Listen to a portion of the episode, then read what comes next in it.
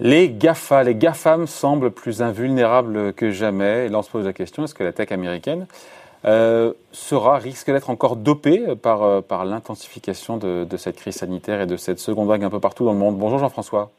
Oui, bonjour David. Jean-François Bay, directeur général de Cantalis. Quand on voit les fonds techno euh, qui ont bien traversé la crise depuis le début de l'année, quasiment des hausses de 20% en moyenne, on le sait, on l'a répété, mais voilà, cette crise sanitaire profite évidemment à la tech. Et on se dit que dans l'optique bah, du reconfinement, de cette seconde vague, les mêmes causes risquent de produire les mêmes effets.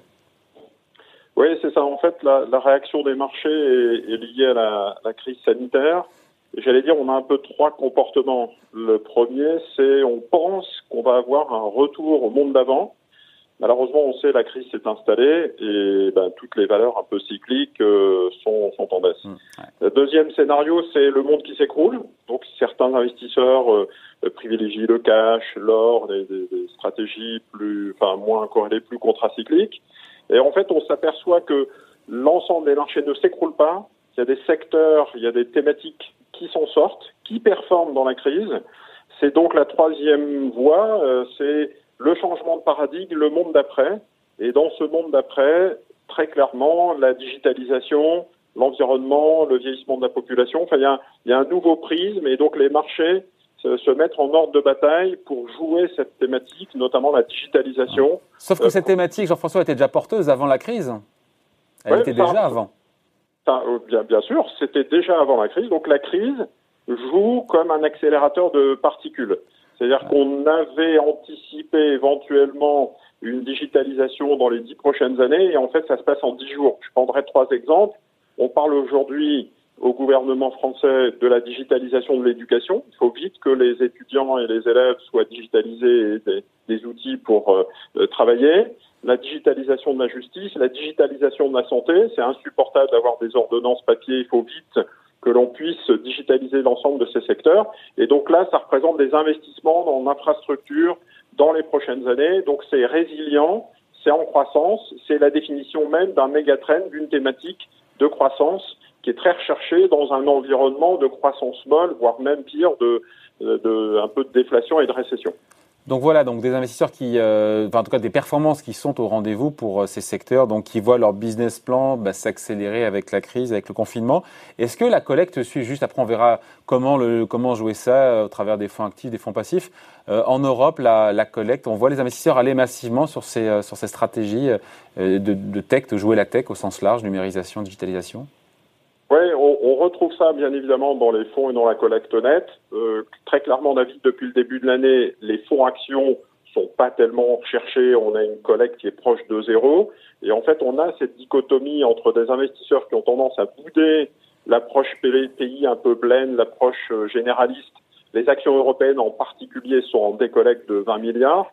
Et on a une collecte positive donc ce zéro milliard de, de, de, collecte depuis le début de l'année, ça se fait avec moins 20 par exemple sur l'Europe et plus 30, 40 sur des actions thématiques mondiales euh, et euh, donc tech.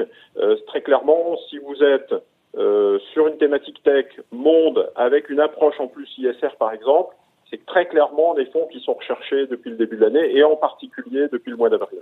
Comment on fait quand on est un particulier pour euh, justement pour jouer cette thématique, pour en avoir en portefeuille?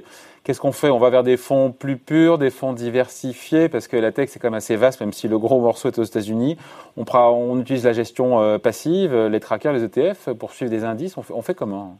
Oui, alors déjà, vous avez raison de dire que dans un MSCI World Tech, il y a 80% des valeurs qui sont américaines, l'Europe représente peu, et la plupart du temps, on va s'orienter vers les États-Unis. Donc, passer par un ETF, ça a du sens. Nous, on aime bien Amundi, ETF, Nasdaq 100. Donc, vous avez plein d'ETF, Spider, iShares, BNP, Lixor, qui jouent ces indices euh, euh, américains.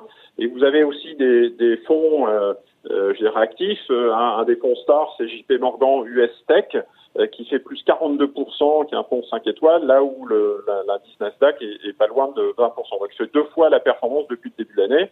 C'est euh, voilà, le, se tourner vers des gérants américains type euh, JP Morgan, BlackRock ou des ETF, parce que clairement vous êtes exposé sur le Nasdaq sur les, célèbres GAFAM.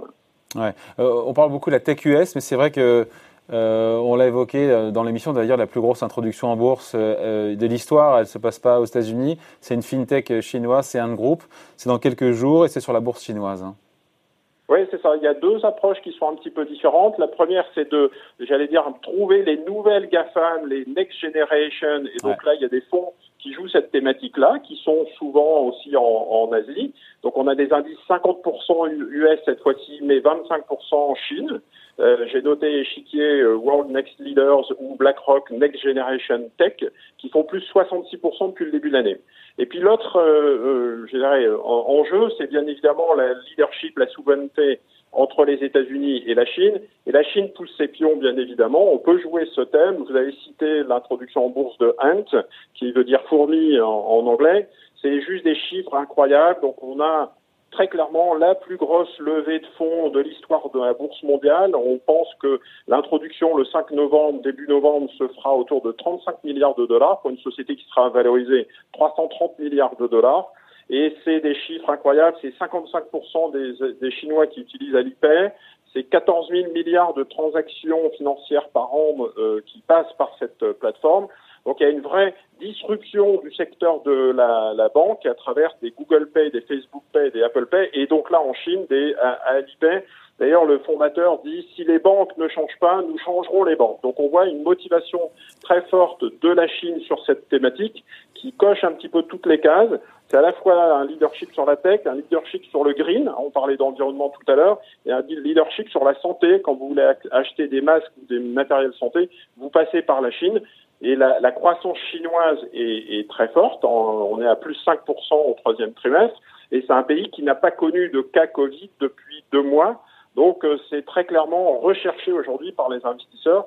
On a noté deux fonds chez, chez Cantalis, euh, Gem China qui est le seul fonds ISR euh, aujourd'hui accessible en France, qui fait plus 30%, et Mirae China Growth qui est très clairement investi sur les valeurs euh, euh, dire, chinoises que j'ai citées, Alibaba, Tencent, JD.com, Baidu et autres euh, sociétés tech chinoises.